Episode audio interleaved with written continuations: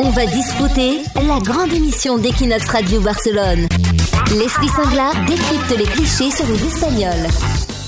Dans la rue, dans les transports en commun, dans les bars, les restos, un cliché qu'on entend souvent, c'est que les Espagnols ne parlent pas, ils hurlent. Est-ce que c'est vrai, Leslie? Eh bien, c'est vrai. En Espagne, une conversation à voix basse atteint 40 décibels, à voix haute, on peut monter jusqu'à 80, et en France, une conversation normale varie entre 20 et 50 décibels, et une discussion animée serait comprise entre 50 et 65. Donc on est bien au-dessus en Espagne. Clairement. Et le problème est pris très au sérieux dans le pays. Alors Léon Felipe, un poète espagnol, avait tenté en 1942 déjà d'élucider la source du problème dans un essai, Pourquoi les Espagnols parlent si fort?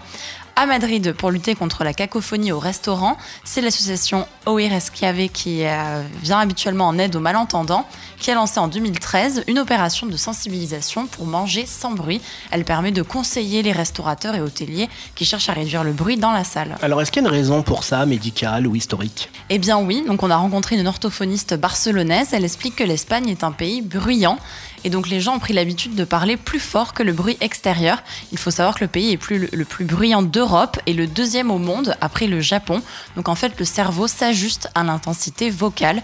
Alors il y a aussi un prof d'espagnol qui nous disait que ça peut venir de l'accent tonique qui est plus marqué, intense, qui se déplace dans un mot. Donc c'est pourquoi un francophone trouvera toujours que l'espagnol est plus marqué. C'est un point des fois où tu te demandes si les gens ils se disputent.